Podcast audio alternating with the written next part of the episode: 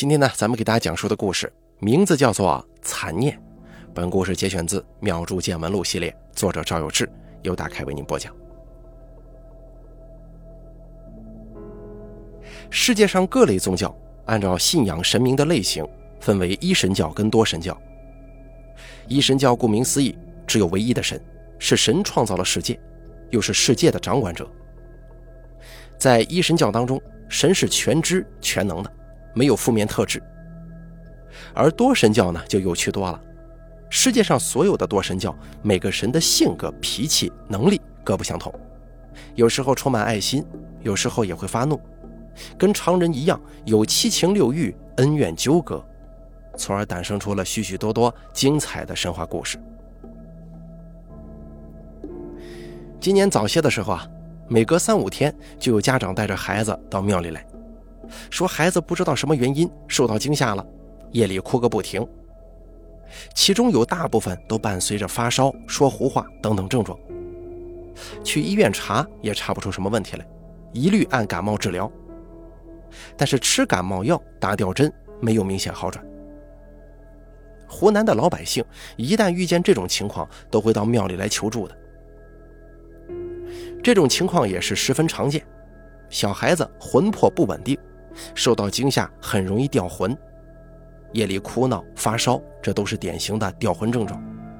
程度轻一些的，让家长在窗前喊一喊魂就好了；稍微重一点、频繁一些的，就给孩子做一个记名的法事，也能保孩子平安。平时我在庙里，几乎每个星期都会遇见孩子掉魂的情况。在所有的封建迷信业务当中，这个是最常见的一种。可是今年掉魂的孩子似乎比往年要多一些，但我想啊，可能是香客更多了，自然各种业务也比以前多，并没有特别留意这件事儿。两个月前，庙里来了一位三十出头的妇女，姓刘，孩子刚满五岁，也是同样的症状。白天一切都好，一到夜里就闭着眼睛哭个不停，嘴里呜里哇啦的，也不知道喊些什么。一摸额头还挺热，到医院去打退烧针，一点用都没有。刘堂客听说这里有个庙，就带着孩子过来了。根据我的经验判断，这个掉魂的情况程度比较轻，就把喊魂的方法告诉刘堂客，让他回家呀先去喊一喊试试。如果担心以后还犯的话，就做一下记名法事，剪下孩子的一撮头发放在罐子里。用红布包好，平常呢就放在神像下面。刘堂客说：“反正来都来了，就做一下呗。”我和庙里的杂物张才艺给孩子做了记名的法事，把孩子头发放在小罐子里，正要用红布封口，门口又进来一个跟刘堂客年纪差不多的女人，一脚刚踏进大殿，就惊奇地喊道：“你怎么也在这儿啊？”小亮亮也在吗？刘堂客的孩子两步奔上去抱住了他，显然平常人家就很熟悉。刘堂客说：“哎，你怎么也来了？”我把罐子封好，放在神像下头，问道：“你们俩认识呀？”后进门的那个女人指着刘堂客说：“我俩住一栋楼里，孩子也是一般大，经常带着孩子在楼下花园里玩。”每天都能看见。最近好几天没看见你跟亮亮了，我以为你们出去旅游了呢。刘堂客说：“没有，最近亮亮身体不太好，夜里总是发烧，前几天去医院也没好转，我就到庙里来看看了。”刘堂客跟我介绍，后来进门的这个女人姓鲁，我也只好喊她鲁堂客。亮亮瞪大眼睛说。我没觉得我生病了呀。刘堂客说：“我应该拿手机把你晚上的模样拍下来给你看，天天晚上哭，我跟你爸都睡不着觉呢。”鲁堂客说：“奇怪了，我女儿是前天开始晚上发烧的，闭着眼睛直哭，喊也喊不醒，好像做噩梦似的。白天醒过来也就没事了，已经连续两天了。昨天白天带他去医院，体温正常。”可是，一到晚上就开始。我们老家那边说这是孩子受到惊吓了，掉了魂，让我找个庙来看看。这不，我找到这儿来了。我说道：“不对呀，你们这个事儿有些蹊跷。掉魂这种事情的确很常见，但是也没有常见到这个程度啊。每三五个孩子里面，可能有一个孩子会有这种情况。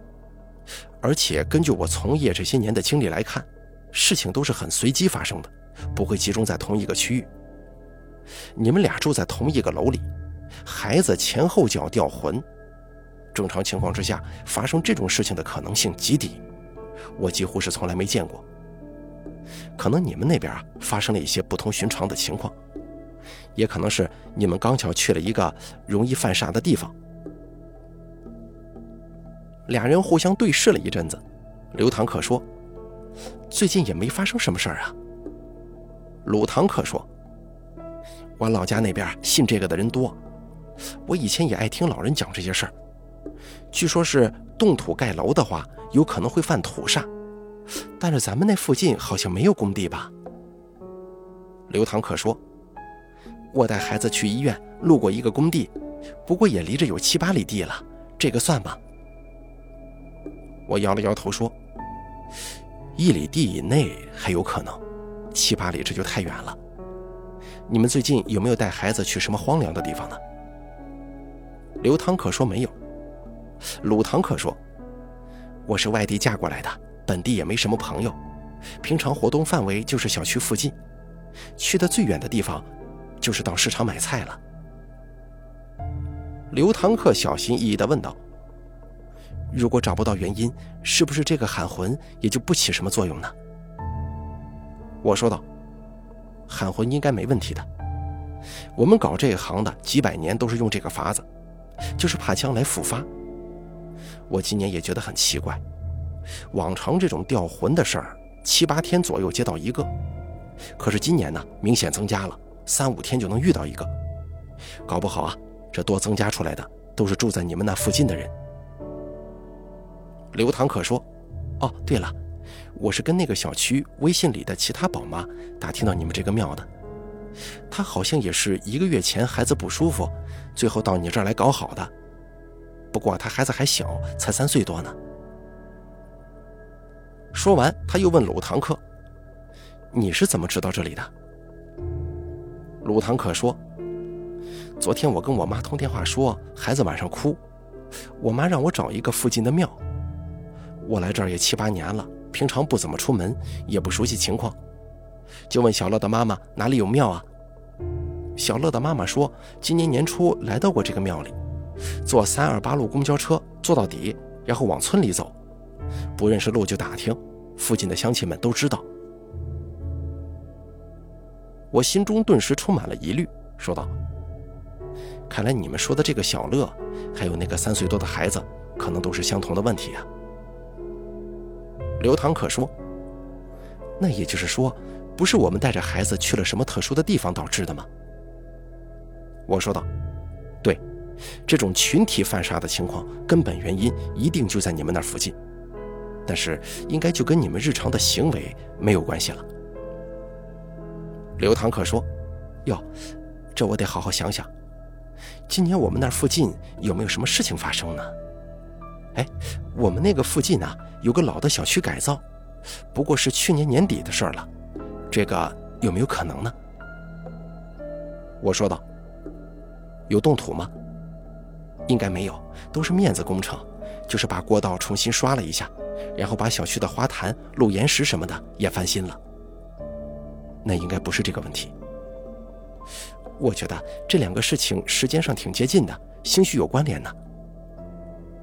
那你们那附近有没有什么被拆的庙啊、老坟之类的？现存的庙，你们那儿估计是没有，不然也不会来我这儿了。刘堂客继续说：“我是从小就住在那附近的，以前的老房子都被拆了，但是那附近没有庙，老坟倒是有一片，不多。”鲁堂可说：“对，是有一片老坟，离得不蛮远。”我们老家说，坟地有时候也会犯到人，叫什么煞来着？叫丧煞吗？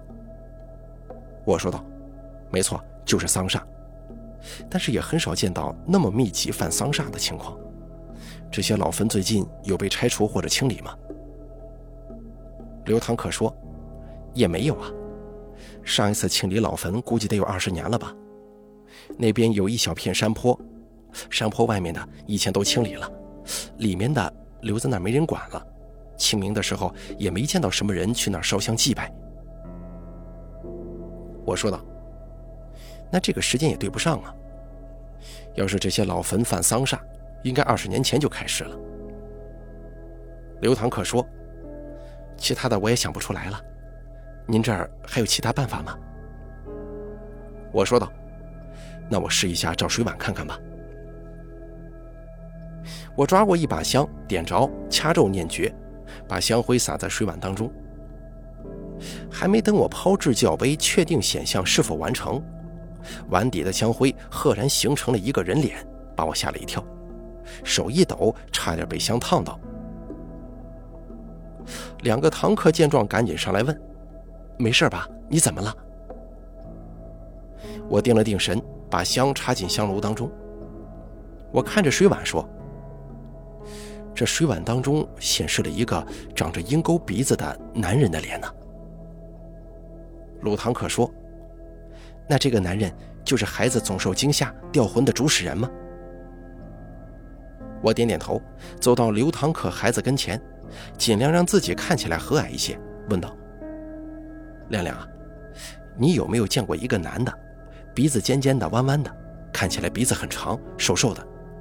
让人觉得好像是电视剧里的坏人，头发梳成中分，呃，就是我把手机拿出来搜了一下电视剧《地下交通站》，给亮亮看贾贵的照片，问道：“就是这个发型，从中间分开的，你见过没有啊？”亮亮思索了一会儿，懵懂的摇了摇头说：“没有。”刘唐可说。我这些天呢，都跟他在一块儿，他见过的人，我应该都见过，没有长这样的。我说道：“再好好想想，有什么邻居或者店铺老板、店员、买菜的，有长这样的吗？或者电线杆子上贴的悬赏通缉令，看上去年龄应该不到四十岁，肤色不知道怎么样。”鲁唐可说：“我在本地也没什么朋友，认识的人也很少。”如果有人长成你说的这个样子，应该印象会很深，但我确实没见过。刘唐可说：“我也没见过呀，现在哪还有人剪这个发型啊？出门要被人笑话的。我从小家就在那附近住，根本没有你说的这个人，至少三年内绝对不可能见过。我小时候要是遇见这样的人，也应该记得住，可是一点印象都没有。”我说道。那线索就断了呀。按理说，这个模样的人确实看一眼就让人记住，可是从来没见过的话，又怎么会影响到孩子呢？刘堂客对孩子说：“亮亮啊，最近几天做噩梦了吗？还记不记得梦见什么了？”亮亮歪着脑袋想了一会儿，说道：“我想不起来了。我估计也问不出什么情况。”就拉大家一起坐到茶室里，说道：“找不到这个人的话，就挺麻烦的了，可能根治不了，偶尔还会复发。在未来的一段时间，你们那附近的孩子估计有很多都会出现一样的症状。”鲁堂可说：“你看到的会不会是他年轻时候的样子呀？兴许现在他人老了，不是这个发型了，人也胖了，所以不好辨认呢。”我说道：“这个应该不可能，水碗里不会故意去显示一个老年人年轻时候的模样。”刘唐可说：“那怎么办呢？”我说道：“现在也没有别的办法了，你们都先回去喊一喊魂，有什么其他的状况就来找我吧。又或者说有什么新线索了，比方说在哪儿突然遇见了这个人，或者是听哪个朋友说亲戚认识这样的人。”也可以跟我说一下。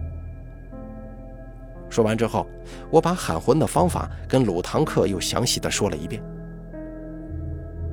鲁堂客说：“哎，我突然一想，你说的这个人刘中芬，这是九十年代的男人赶时髦留的发型。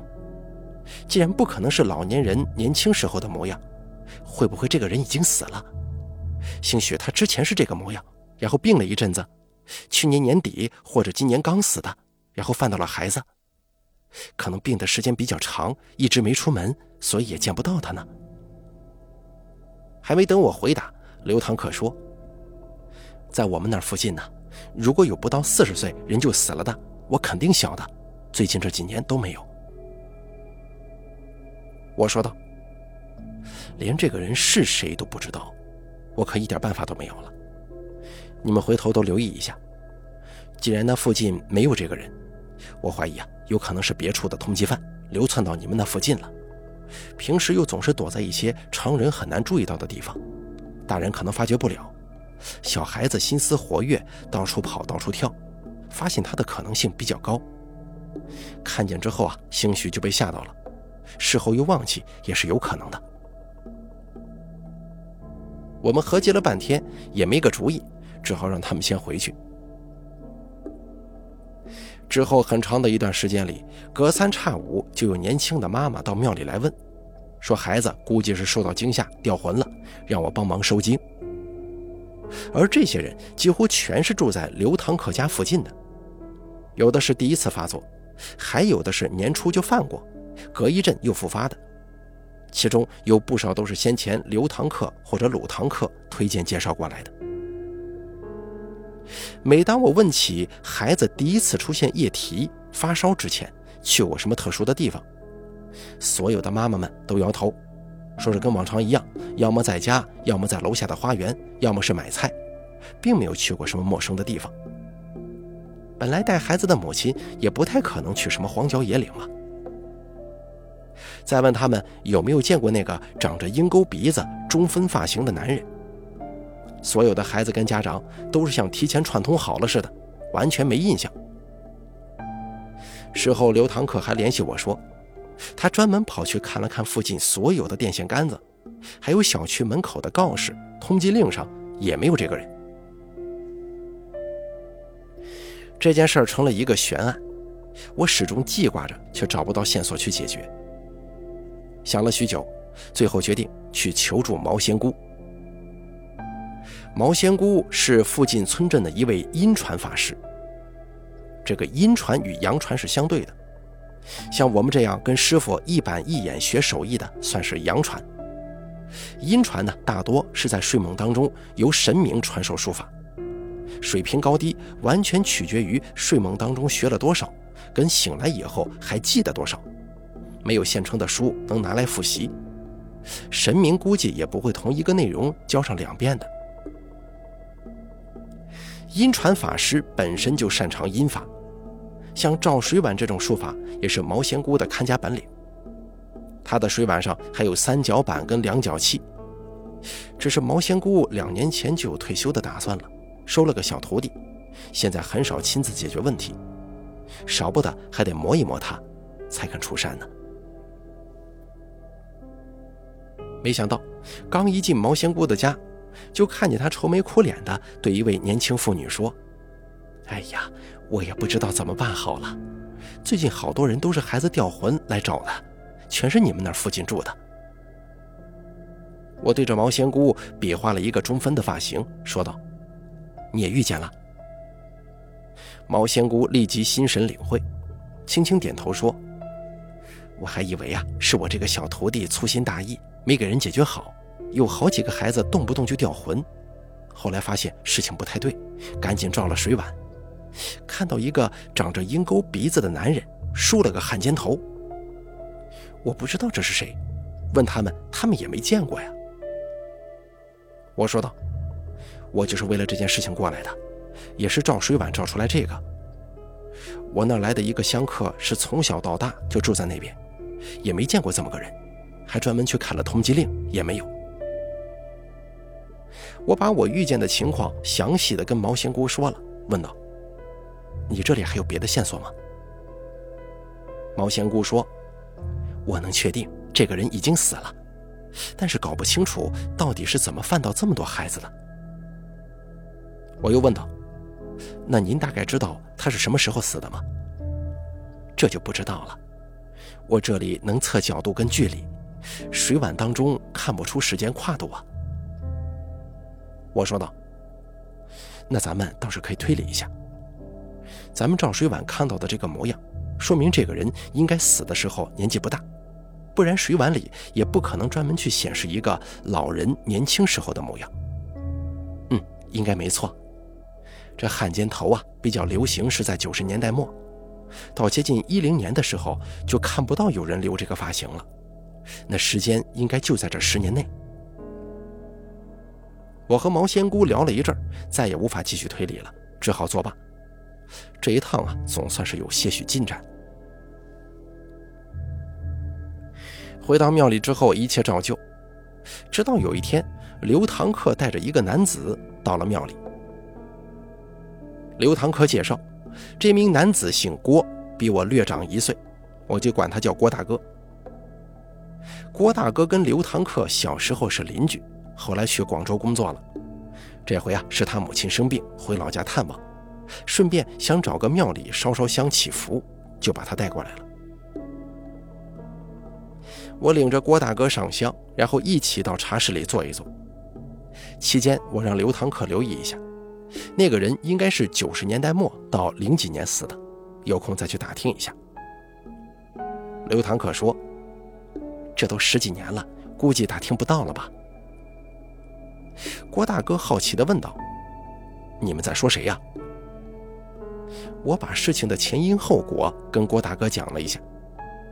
郭大哥喃喃地说：“鹰钩鼻子，头发是中分。我我应该见过这个人。”刘唐可说：“你见过的人，应该我也见过呀，我怎么不知道呢？”郭大哥说：“嗨，你一个女孩子怎么会见过他呀？”我有些听不明白，问道：“什么意思啊？这个人是干啥的？”郭大哥说：“哦，他是我们那附近很早以前的一个游戏厅老板。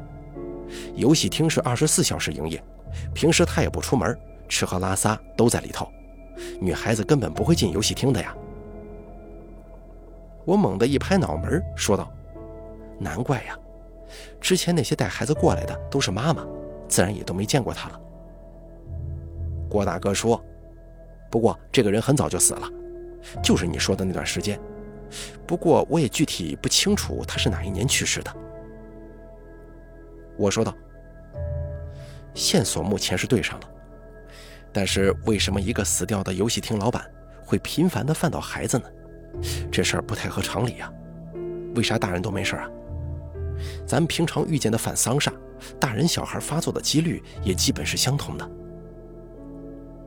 郭大哥顿时有点脸红，说道：“哟，这个游戏厅老板呢，好像是个恋童癖，不知道这个有没有影响啊？”我问道：“恋童癖，他猥亵小孩子吗？”郭大哥说：“你知不知道板鳝鱼啊？湖南北部地区方言当中，板这个字是个动词，类似摔的动作。”卖鱼的小贩杀鱼之前，要把鱼脑袋在桌子上或者地上磕一下，把鱼摔晕了才好开膛。鳝鱼尤其如此，把黄鳝的头在木桌上用力的摔一下，就叫做板鳝鱼。我有点不理解，问道：“板鳝鱼我知道啊，这跟开游戏厅有什么关系啊？”郭大哥说：“我们小时候去游戏厅玩，小孩子嘛，手里没啥钱。”游戏币用光了，又不想走，就找老板再要两个币。有的游戏厅老板好说话，直接就给了；也有不好说话的，直接拒绝。而这个鹰钩鼻子就得为难一下孩子，让他们去门口板鳝鱼，板响了就给。我更好奇了，问道：“游戏厅门口还卖黄鳝吗？”刘堂客也说：“哪有游戏厅卖黄鳝的呀？瞎说。”郭大哥一下涨红了脸，说道：“哎呀，不是你们理解的那个意思。这里的鳝鱼，你要理解成男孩子的哎那个东西。”我听了一个大概，说道：“你的意思是，游戏厅老板让小孩子从裤裆里掏出那玩意儿，然后在桌子上摔，能摔得响就给游戏机币吗？郭大哥也没好意思说话，轻轻的点了点头。我说道：“这玩意儿能摔得响吗？”郭大哥悄悄地说：“还真的能啊。”刘堂客说道：“这个老板也太难为人了吧？不给就不给嘛，干嘛让孩子做这么下流的事儿？”郭大哥说：“我说了，他好像有恋童癖的嘛，有不少孩子真的去了。就那个游戏厅门口有几个台球桌，要是小孩个子矮，就搬个凳子，让孩子站在凳子上板鳝鱼，他就站在旁边看，还经常伸手去摸呀。其实啊，他也不在乎能不能板得响，只要孩子肯脱裤子让他摸，他都会给游戏机币的。”刘唐可说。这人也太恶心了！你是不是小时候就去搬过鳝鱼啊？郭大哥连忙摇头说道：“我我怎么可能啊？”我说道：“这两者估计有联系，但还是有个奇怪的点，不知道为什么现在才开始引起频繁的反杀。这个人是怎么死的？埋在哪里了？”郭大哥说：“他不到四十岁，癌症死的。”我们好多人都说他是遭了报应了，应该就埋在我们那儿一块山上。那一片坟地清理过一次，我不知道他还在不在那边。我说道：“你知道他的名字吗？咱们过去看一看，找一找他的坟。”郭大哥答应了。我们三个人打车到了刘堂客家附近的坟地。果然如刘堂客所说，这是一片小山丘。山丘外面已经清理过了，如今都是一些商铺。山丘里面有一些稀稀拉拉的墓碑。我们挨个看过去，终于在山丘顶部发现了这个游戏厅老板的坟。站在山丘顶上望向四周，这周围本来有一堵矮砖墙把坟都围了起来，但不知道什么原因，这个游戏厅老板的墓碑正对着的那面墙被人为的拆了。刘堂客也留意到了，说道：“这准是之前做小区改造的人弄坏的，砖不够了，懒得去运，干脆呀就从这个墙上拆。”郭大哥说：“是不是把这个墙重新砌起来就没事了？”事已至此，我才理清整件事情的来龙去脉。首先，有一个恋童癖，年轻的时候身患绝症，死亡之后被埋在这里了。其次，由于这里地理位置比较特殊，使得整个墓区的阴气都聚集到山丘顶部的这座坟上，终于使得这座坟成了凶煞。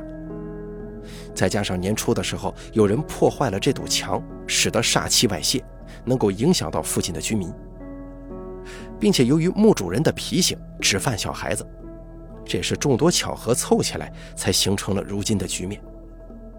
很多时候，咱们不得不感慨。大自然随机发生的事情，竟然会如此巧妙。我说道：“理论上来说是这样的，但这不是长久之计呀。为了永绝后患，我来处理吧。要说是别的情况，我还能理解，或许用一些温和的手段。但是这种脸童癖，我是绝对不会手软的。”跟刘堂客郭大哥道别之后，我回到庙里。让庙里的杂物张才艺把庙附近的一棵桃树砍一些树枝回来，做成七颗桃木长钉。张才艺看我一脸阴沉，也没问我要干什么，径自去做了。桃木长钉做好了，我让张才艺骑着摩托车带我一起去了那片坟地，趁着天色快要暗下来，按照北斗七星的顺序，将七颗桃木钉狠狠地钉在游戏厅老板的坟上。随后，跟张才艺一起在坟头做了一场遣送法事。如我所料，这一日过后，再也没有附近的家长带着孩子来让我帮忙收经的事情发生。事后，刘堂可来找过我，问我怎么处理的，我没有直接回答，只是微微一笑，说：“我送他去了他该去的地方。”好了，残念的故事咱们就说到这儿了。感谢您的收听，本故事节选自《妙著见闻录》系列，作者赵有志，由大凯为您播讲。